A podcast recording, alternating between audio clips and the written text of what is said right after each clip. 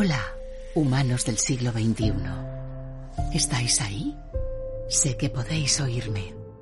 Vuestros sentidos son capaces de percibir una inmensa cantidad de estímulos y recopilar una infinidad de datos sensoriales. Y os aguarda un futuro brillante y luminoso en el que vuestra capacidad aumentará hasta límites inimaginables. En un mundo nuevo lleno de sensaciones desconocidas que yo voy a mostraros durante un apasionante viaje virtual.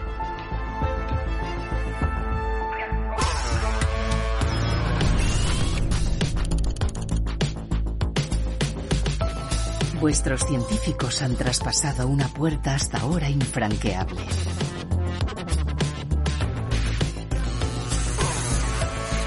Y han vislumbrado asombrosos descubrimientos que os permitirán aumentar la percepción, potenciar vuestras habilidades, vencer al dolor y recuperar los sentidos que habíais perdido.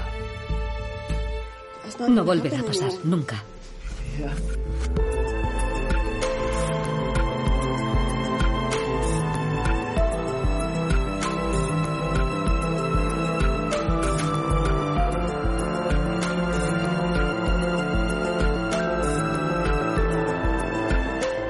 Sobrehumanos, los sentidos del mañana. El gusto y el olfato.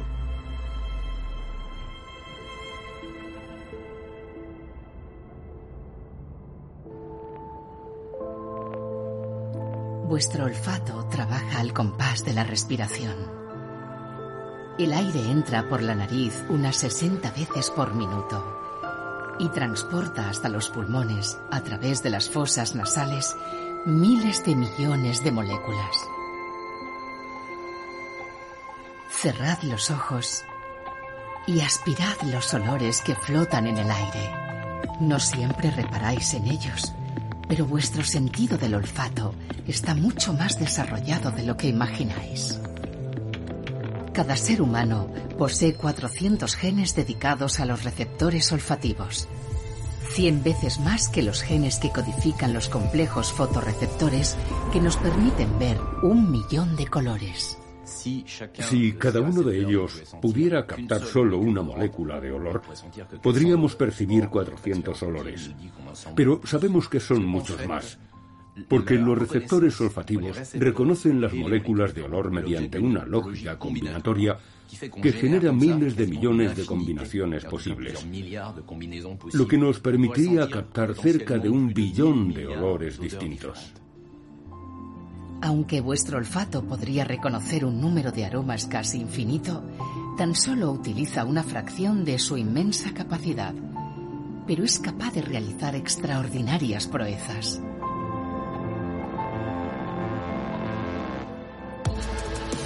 La ciencia ha comenzado a desvelar los misterios y las habilidades de este prodigioso sentido que os brindará un futuro lleno de posibilidades.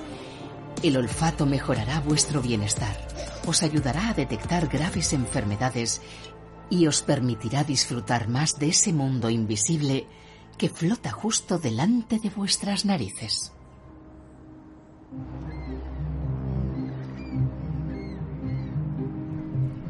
Joy Milne vive en Escocia y su agudo sentido del olfato es capaz de percibir la fragancia más sutil e incluso detectar algunas enfermedades antes de que aparezcan los primeros síntomas.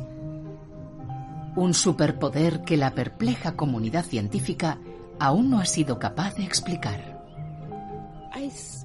Puedo oler cosas que los demás no perciben.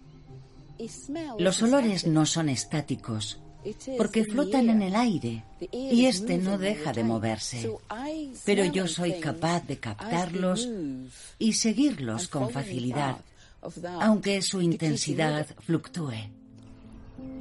Su increíble sensibilidad olfativa le permitió detectar el síndrome de Parkinson de su marido diez años antes de que su médico lo diagnosticara. Joy tenía 17 años cuando conoció a Les.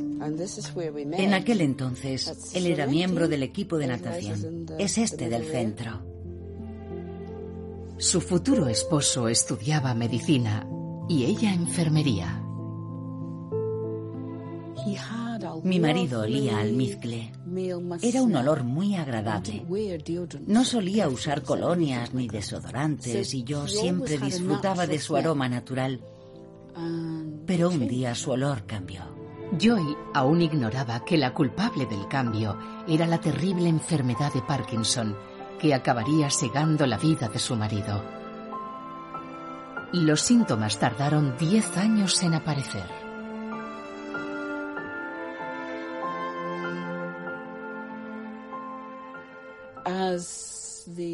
A medida que la enfermedad avanzaba, el intenso olor fue impregnándolo todo. Su ropa, nuestra cama.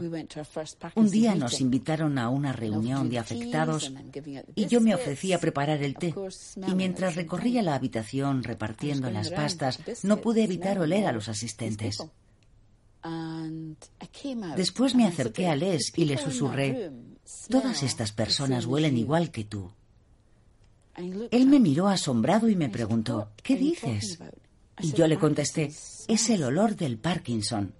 No te ha pasado solo a ti, todos huelen igual.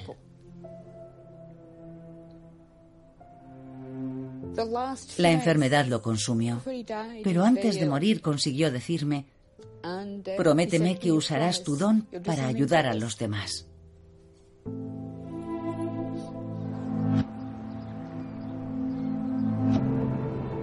Tras la muerte de Les y dispuesta a cumplir su última promesa, Joy viajó a Edimburgo, la capital de Escocia, para asistir a un importante congreso sobre la enfermedad de Parkinson.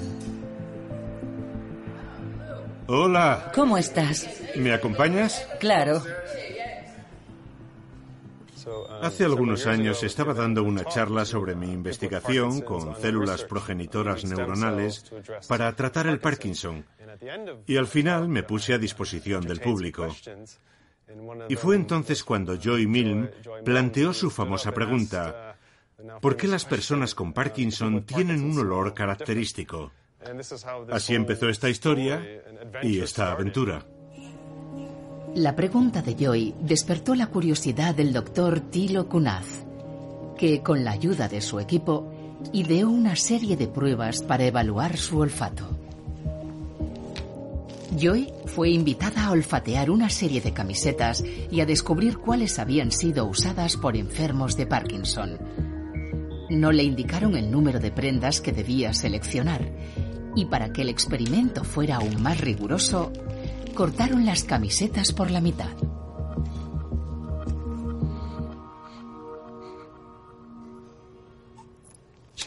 Dio las mismas respuestas con las mitades cortadas, aunque se le presentaron en momentos muy distintos. Detectó las seis prendas afectadas, pero seleccionó una más, insistiendo en que pertenecía a alguien que padecía la enfermedad. Pero como no había sido diagnosticado, lo consideramos un error. Pero como Joy había vaticinado, tan solo unos meses después aparecieron los síntomas. Ella nos avisó de que aquella persona atravesaba la primera fase de la enfermedad y de que el olor había impregnado la prenda antes de que el personal médico llegara a advertirlo. Y fue entonces cuando empecé a creer que todo aquello era posible. Mi olfato es capaz de descomponer los olores en partes diminutas. Tras examinar la nota dominante, puedo hacer que ésta se disipe casi por completo para estudiar las sucesivas capas de cada aroma. El experimento del doctor Kunaf despertó el interés de prestigiosos investigadores, como la catedrática Perdita Baran cuyos análisis intentan descubrir cuáles son las moléculas que causan el olor de esta terrible enfermedad. Un apasionante trabajo que jamás se habría iniciado de no ser por la promesa que Joy le hizo a su marido. Perdita ha invitado a Joy a su laboratorio de Manchester con la esperanza de que su sensible olfato les ayude a identificar los componentes exactos de tan esquivo olor. Su capacidad para distinguir el olor del Parkinson y su gran determinación fueron los factores que nos impulsaron a investigar y asumir que en todo esto había una base científica. Joy ha visitado numerosas veces a Perdita Baran para prestar toda su ayuda en tan importante investigación. El olor aparece mucho antes que los síntomas motores. Así que nuestro objetivo es desarrollar un examen químico que permita diagnosticar el Parkinson con mayor antelación. Un procedimiento que indique de forma inequívoca y temprana que alguien va a desarrollar la enfermedad. También estudiamos la posible utilización de ese olor característico para dosificar mejor la medicación administrada. Porque otra de las cosas que Joy ha observado es que cuando los síntomas están mejor controlados, el olor se atenúa. Mi esperanza es que la ciencia pueda ralentizar el Parkinson e incluso algún día llegar a detenerlo. Por eso me he implicado tanto, porque no deseo que ninguna otra familia sufra el mismo destino. Joy sueña con que su extraordinaria sensibilidad olfativa ayude a erradicar el temido Parkinson. Un sueño que comparte con un equipo de investigadores que piensan que algún día podremos olfatear todas las enfermedades. En el Instituto Israelí de Tecnología ya han comenzado las pruebas de una nariz electrónica capaz de hacer un reconocimiento médico y detectar enfermedades antes de que aparezcan los síntomas. NanoUS es un dispositivo diseñado para analizar el aliento.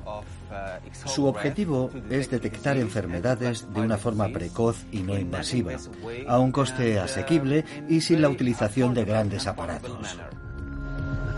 Este sofisticado sistema de sensores, equipado con nanopartículas, genera una señal digital que es procesada por un equipo de inteligencia artificial.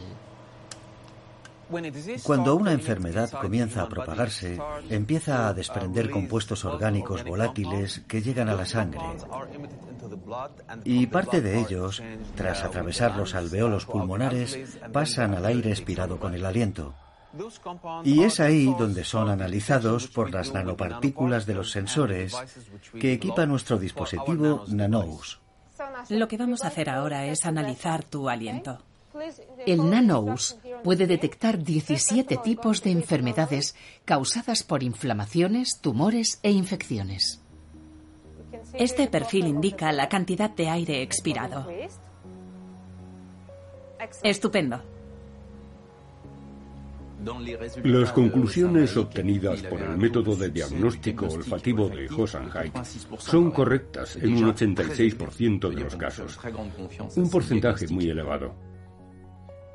Conocer el tipo de enfermedades que puede detectar nos permite afinar el diagnóstico con pruebas adicionales, más precisas. Otra ventaja es que como el dispositivo es portátil, la prueba se puede realizar en casa del paciente y después enviar los resultados por Internet. También puede detectar posibles contratiempos y ayudar a realizar el seguimiento de la enfermedad. Para mí es uno de los más prometedores medios de diagnóstico del futuro. No falta mucho para que estos dispositivos puedan ser incorporados a teléfonos móviles y relojes inteligentes para chequear la salud de sus propietarios. Pero el olfato también condiciona el estado de ánimo. Las neuronas receptoras situadas en los orificios nasales reconocen las moléculas de olor y envían la información a la corteza olfativa que está situada junto al llamado cerebro emocional.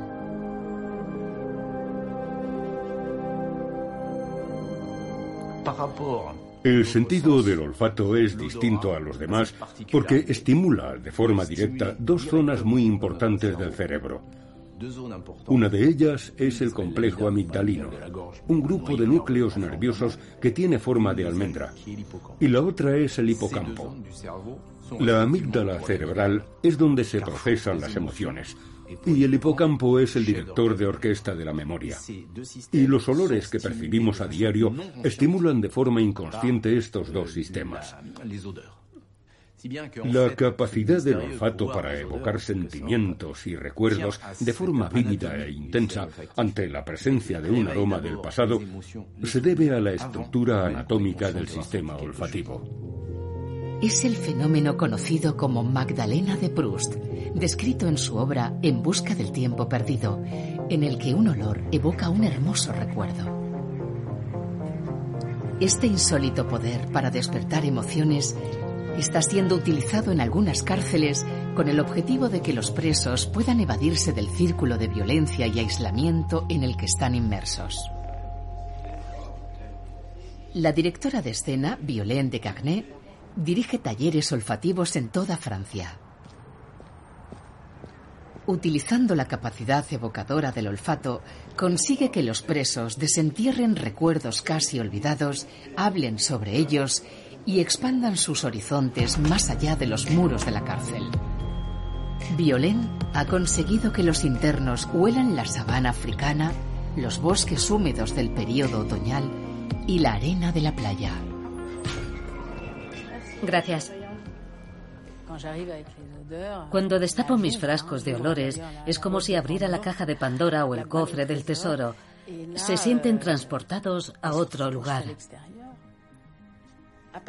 Vamos a permanecer en silencio mientras olfateáis estas tiras y después vais a clasificar el olor como agradable o desagradable y a añadir algunas palabras que sirvan para describirlo. También debéis anotar si os evoca alguna emoción o algún recuerdo.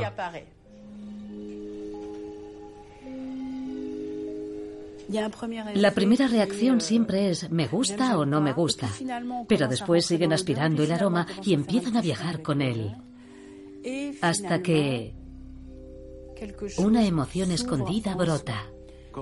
Cuando esos recuerdos olvidados vuelven a despertarse, de alguna manera cortocircuitamos los controles conscientes del cerebro, algo que evita que estemos a la defensiva y nos ayuda a penetrar en un espacio emocional que evoca nuestros más íntimos recuerdos, lo que nos permite recuperar nuestra conexión con los demás y con nosotros mismos. Empezamos. Simpático. Simpático. Intenso. Intenso. Delicioso. Delicioso. Fragante. Fragante. Dulce. Dulce. Sí, es un olor dulce. Todos tenemos un archivo de olores. Así que cuando destapamos uno, recuperamos parte de nuestra vida. Es una colonia de hombre, de un caballero bien vestido y con las ideas claras. Me recuerda cómo era yo antes de entrar en prisión. A mí me recuerda a una mujer. ¿A una mujer en concreto? A la comadrona que me trajo al mundo. ¿El día que naciste? Muy interesante.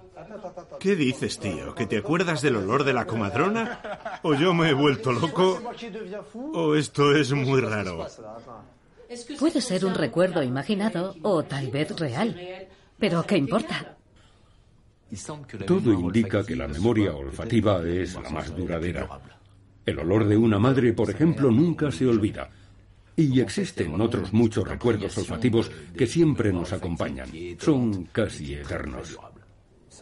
Este olor me recuerda muchas cosas. El aeropuerto, el octavo distrito, los campos elíseos, los centros comerciales y mis viajes. No sabía que mi nariz podía llevarme de viaje. Los olores pueden desatar sentimientos muy fuertes. Por eso me interesan tanto, por su intensidad emocional. A veces me devuelven a la infancia, me hacen sentir nostalgia de aquella inocencia llena de emociones puras. Aspirar este perfume es como abrir una ventana que me ayuda a soñar con la libertad. Guiados por los aromas, los internos evocan sus recuerdos y olvidan durante un rato su vida de confinamiento. Los olores estimulan las conversaciones, invitan a compartir historias, aumentan la necesidad de expresar sentimientos y favorecen la unión entre las personas. Y su capacidad evocadora tiene múltiples aplicaciones. La doctora Magia Nick es anestesista y utiliza olores sencillos y familiares como el de los melocotones y albaricoques para eliminar la sensación de dolor durante las operaciones quirúrgicas y el proceso de recuperación, lo que le permite prescindir de la morfina y evitar sus efectos secundarios. Los olores tienen la capacidad de despertar emociones positivas de manera instantánea y de transportarnos a otro momento y a otro lugar. Así que cuando un paciente inhala estos aromas agradables, evoca imágenes positivas y relajantes que suelen estar relacionadas con sueños felices o también con su infancia. A este paciente le van a extirpar la próstata por la paroscopia. Será una intervención con anestesia general, pero gracias a esta revolucionaria técnica, el cóctel anestésico no llevará morfina. El agradable aroma utilizado por la doctora sumirá al paciente en una especie de hipnosis.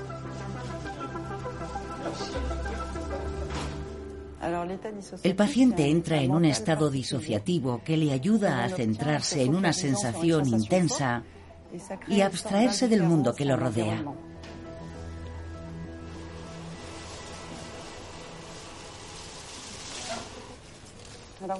¿Ya ha pensado a dónde quiere viajar durante su próxima siesta? ¿Al mar? ¿A la montaña?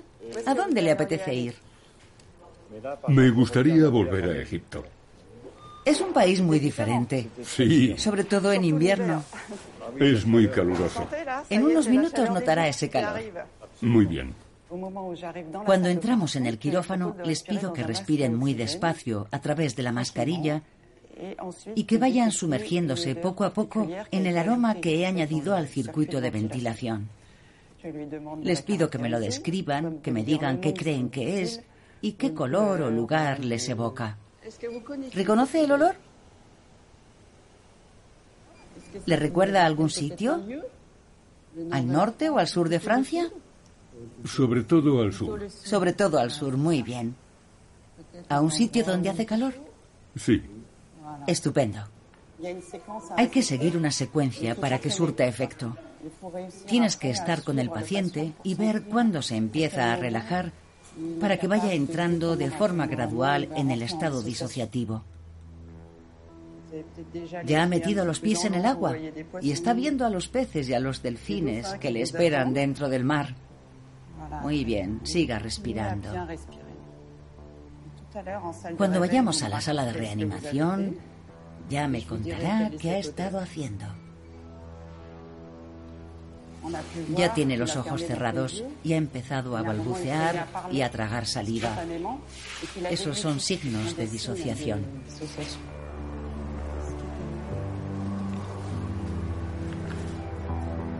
Con este novedoso protocolo anestésico, el paciente no alcanza un estado de inconsciencia total, así que durante toda la operación, la doctora controla su grado de somnolencia. La pantalla refleja una importante actividad cerebral inducida por el sugerente aroma. Los pacientes se muestran satisfechos, ya que lo que iba a ser una intervención traumática se transforma en una experiencia positiva. Incluso ha habido pacientes que me han dicho, ha sido genial, me ha encantado. Y eso es algo que nos alegra mucho, ya que nos permite practicar operaciones utilizando menos opioides y menos sedantes.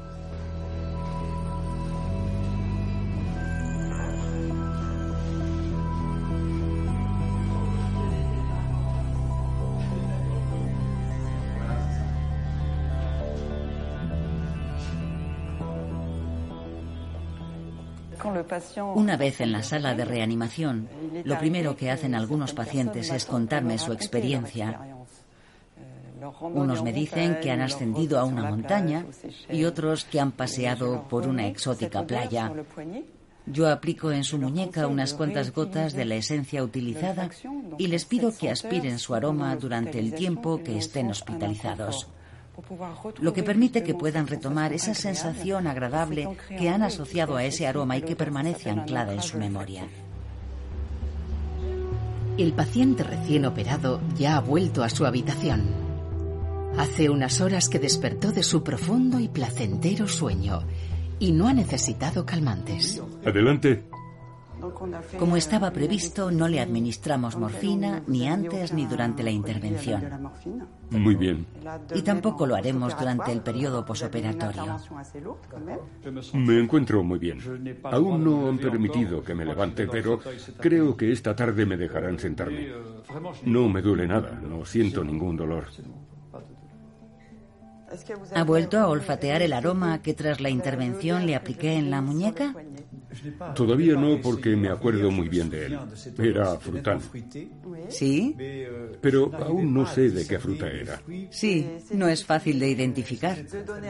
Pero le resultó agradable, ¿verdad? Sí, era un aroma frutal muy agradable. Pase un buen día. Gracias. Y espero que la próxima vez que huela un melocotón se acuerde de nosotros. Eso seguro. El aroma de un albaricoque o un melocotón puede hacer que el dolor desaparezca, transportando la mente del paciente a un lugar remoto y sugestivo.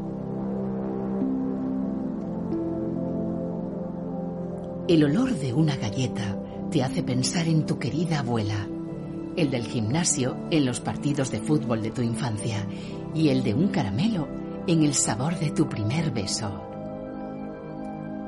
Tu olfato te ayuda a revivir todos esos momentos que permanecen guardados en tu memoria. Una maravillosa función que la medicina ha empezado a aprovechar. Pero ¿qué ocurre cuando no se posee dicha capacidad? ¿Cómo viven aquellos que por diversas razones pierden el sentido del olfato? La anosmia es la pérdida de la capacidad olfativa. Yo sufrí una caída muy aparatosa. Mi nuca impactó contra el suelo con gran violencia. Y desde entonces vivo sin olfato.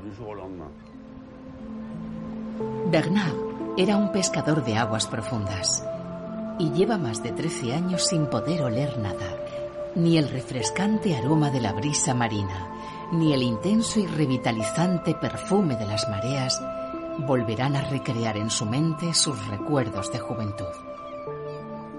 Cuando me caí aquel día, sentí que una bomba atómica estallaba en mi cabeza y su onda expansiva arrasó toda mi vida, todo lo que yo había construido para convertirme en quien era.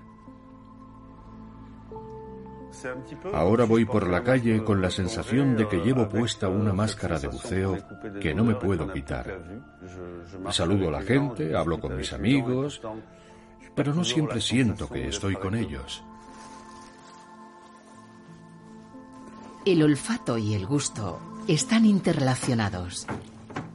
Así que quienes padecen este trastorno tampoco tienen sentido del gusto. Cuando hablamos del sabor de un alimento, también estamos hablando de su aroma. Si comemos algo con la nariz y los ojos tapados, seremos incapaces de precisar qué es.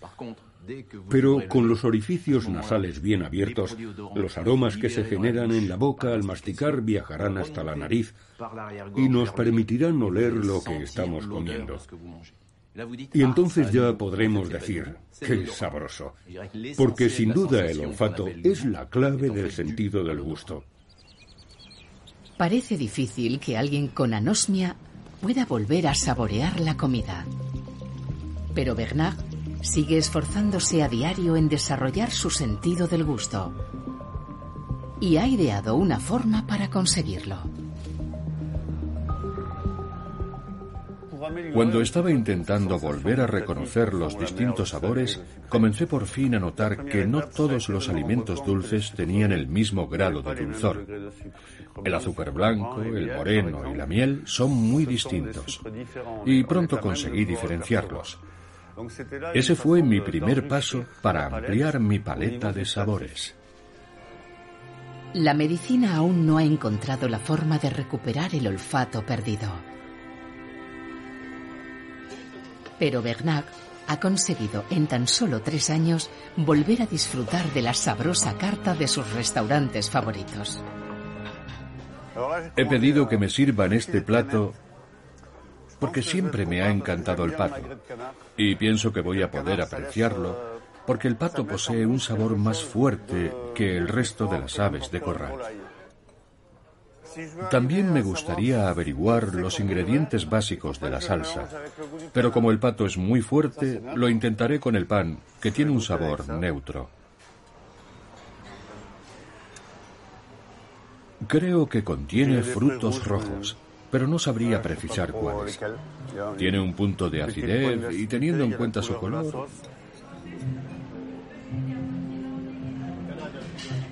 Si te concentras en lo que tu lengua siente al paladear la comida, irás aumentando tu sensibilidad, lo que ayudará a que tu cerebro recupere los recuerdos de tus platos favoritos e intente reconstruir la imagen completa de su sabor perdido.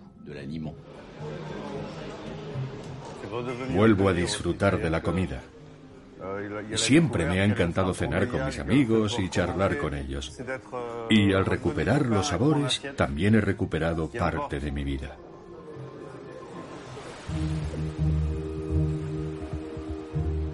Perder el olfato os aislará del mundo y hará que disfrutéis menos de vuestro entorno.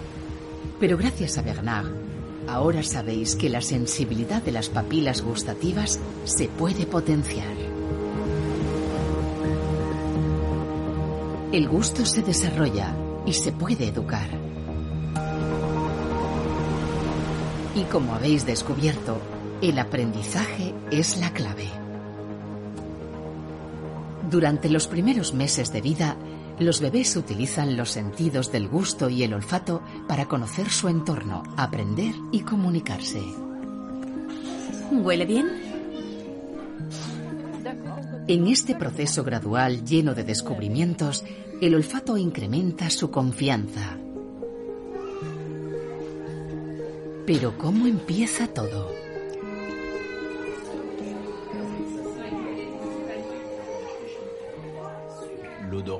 El sentido del olfato comienza a desarrollarse en el útero, por lo que cuando nacemos ya tenemos una experiencia olfativa. y el recuerdo que nunca olvidaremos del olor de nuestra madre y de algunos alimentos que ingirió durante el embarazo. Tras el parto, el bebé sigue percibiendo el olor de la madre, lo que le resulta muy tranquilizador, porque relaciona ese aroma con un ambiente de bienestar absoluto. El mundo exterior parece un lugar hostil, y es entonces cuando ese olor se convierte en un reconfortante punto de referencia, porque sabe que junto a ella estará a salvo. Su olfato también le guía hasta el pecho materno, porque el olor de la madre se ve reforzado por el de las glándulas de las areolas que rodean los pezones. Todos estos elementos tranquilizadores son vitales para el aprendizaje, ya que la inseguridad durante la infancia puede incentivar traumas futuros. Toma, huélelo. ¿Te gusta? ¿Te gusta? ¿Sí? ¿Y a ti? A ver si te gusta. El gusto y el olfato les ayudan a aprender, a ganar autoconfianza, a desarrollar su personalidad y a formarse una opinión sobre qué cosas les gustan y cuáles les desagradan. Eso es mango,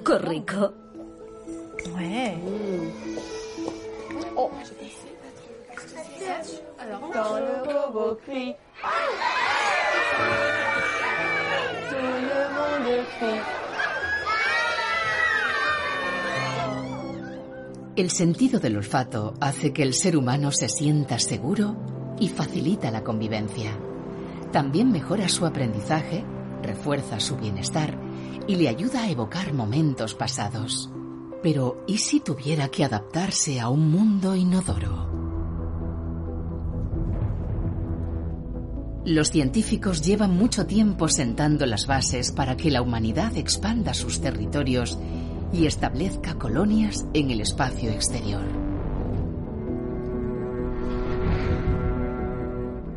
Marte es el planeta más cercano y el más asequible. Pero ¿cómo será la vida en un inhóspito cuerpo celeste en el que los olores aún son una incógnita? Un misterio que Cyprien Berset intentó resolver en las faldas de un volcán hawaiano participando en un proyecto de la NASA diseñado para replicar la vida en Marte. El experimento tuvo lugar en Hawái, en el Mauna Loa, cuyo paisaje cubierto de roca volcánica roja es muy parecido al de Marte.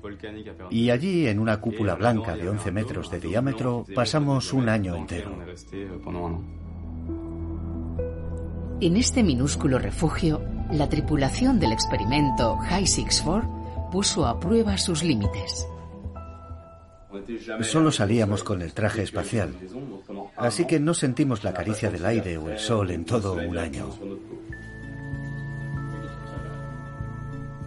Me acuerdo del olor de la comida rehidratada y de cómo olían los baños cuando los vaciábamos. También recuerdo el olor rancio de los trajes espaciales durante los paseos por el exterior, que era una mezcla de plástico y sudor. Y el olor húmedo de los tubos de lava que captábamos a través de los filtros y nos hacía percibir con más fuerza el olor que flotaba dentro de la cúpula cuando regresábamos del paseo. Era un aroma peculiar que solo percibíamos durante unos minutos, ya que en cuanto el cerebro se acostumbra, el olor desaparece. Ciprián superó el reto de vivir un año entero en el interior de una cúpula hermética sin venirse abajo en ningún momento.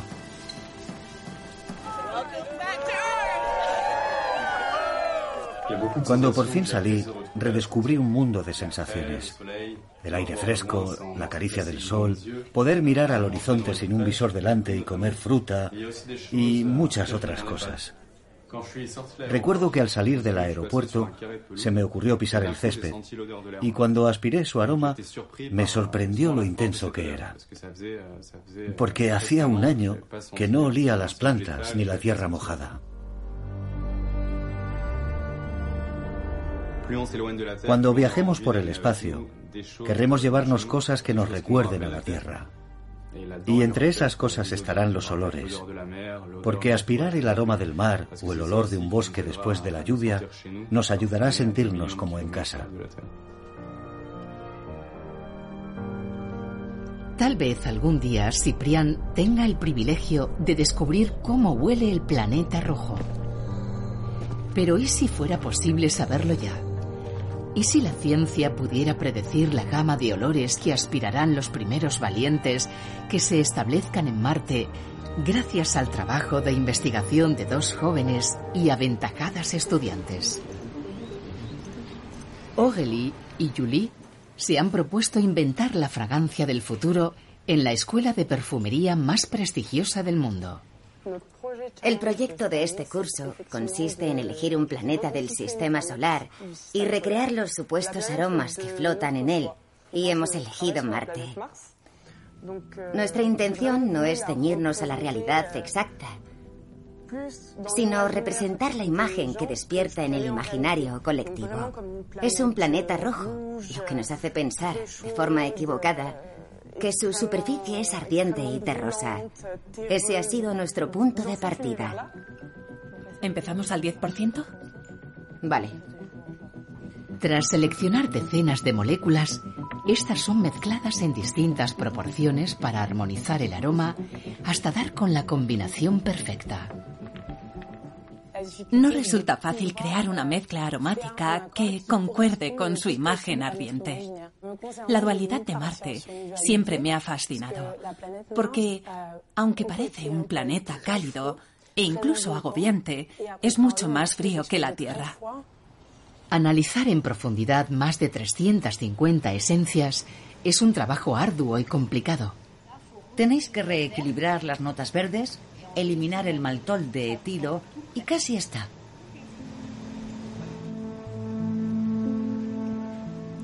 En busca de inspiración, ambas estudiantes visitan la Osmoteca. Un museo del perfume que alberga extraordinarios tesoros históricos. Las mejores creaciones de los maestros perfumistas se conservan en estantes refrigerados, en miles de frascos de maravillosas esencias que llevan cientos de años embriagando a la humanidad. Aquí guardamos una muestra del agua de Colonia que utilizó Napoleón durante su estancia en Santa Elena. Oler su aroma nos transporta a la época en que el depuesto emperador permaneció en el exilio. Siempre recreamos la historia con imágenes, pero oler esta fragancia te ayuda a imaginar cómo olían las cosas entonces. Pensar en Napoleón vaciando un frasco de colonia en la bañera con todos esos aromas cítricos flotando entre el vapor de agua te hace revivir aquel momento con una intensidad asombrosa. Es casi como si estuvieras allí. El perfume es algo muy personal. Fue él quien lo eligió y es un reflejo de su propio universo. Al bucear en el pasado, Julie y Ogeli van añadiendo fragancias a su archivo mental de aromas y afinando su sentido del olfato, lo que potencia la creatividad y la imaginación que necesitan para crear el perfume del planeta rojo. A mí siempre me ha evocado una imagen ardiente, con una atmósfera humeante, lo que me impulsa a elegir un aroma con muchas esencias, con un aspecto terroso y árido que incluya el color rojo. Algo que no resultará fácil, ya que no se me ocurre ningún fruto rojo que cuadre con Marte y con el espacio exterior. Es demasiado terrenal. Imaginar que otro planeta huele a fruta puede parecer un sueño romántico. Pero los análisis de las nubes de gas del centro de nuestra galaxia, realizados por los investigadores del Instituto Alemán Max Planck, sugieren que la zona interior de la Vía Láctea sabe a frambuesa y huele a ron.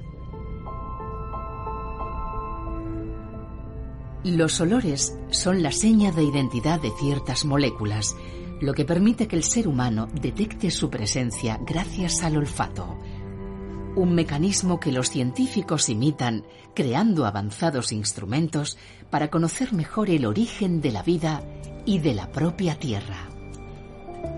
Hervé Cotan ha dedicado gran parte de los últimos años a analizar los datos enviados por la sonda espacial Rosetta, un ingenio que partió en 2004 al encuentro del cometa 67P Churyumov-Gerasimenko.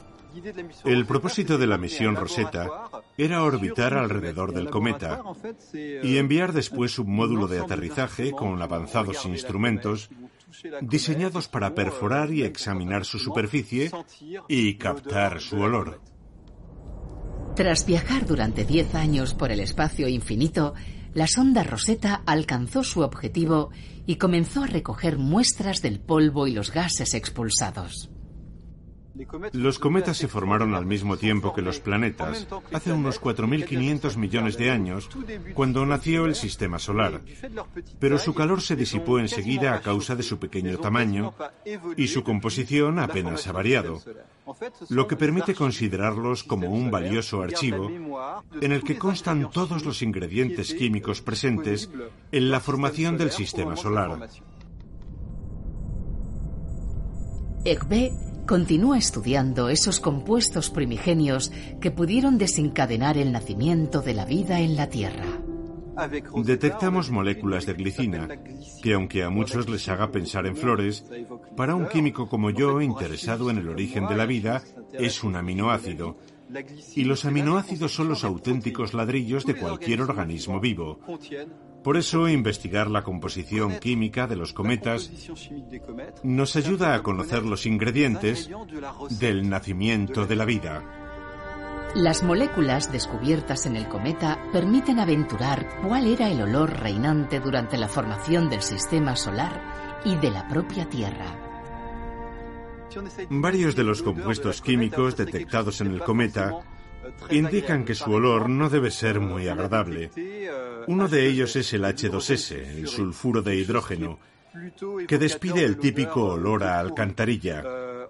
También hemos encontrado cianuro de hidrógeno, un compuesto muy tóxico que al desafortunado que lo inhale le brindará una muerte inmediata, envuelto en un olor semejante al de las almendras amargas.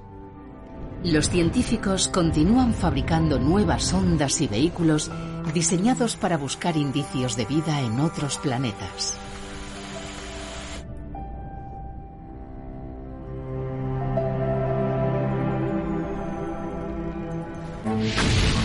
Pero sin duda fueron los astronautas de la misión Apolo 11 que alunizó con éxito el 19 de julio de 1969 los que marcaron el paso decisivo.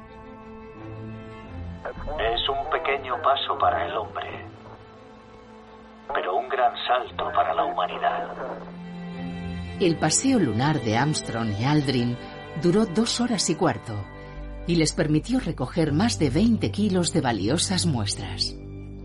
Existía la posibilidad de que las rocas lunares se incendiaran al entrar en contacto con el oxígeno.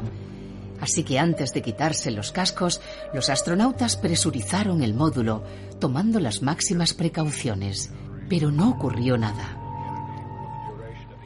Así que, siguiendo el plan previsto, decidieron dormir unas cuantas horas antes de partir hacia la cápsula espacial que orbitaba sobre ellos pero cuando se quitaron los cascos percibieron un inquietante olor a quemado. Ambos iniciaron una rápida inspección hasta que Armstrong se percató de que el olor procedía de las rocas lunares. Un aroma que Aldrin describió en sus memorias como un olor metálico y acre semejante al de la pólvora.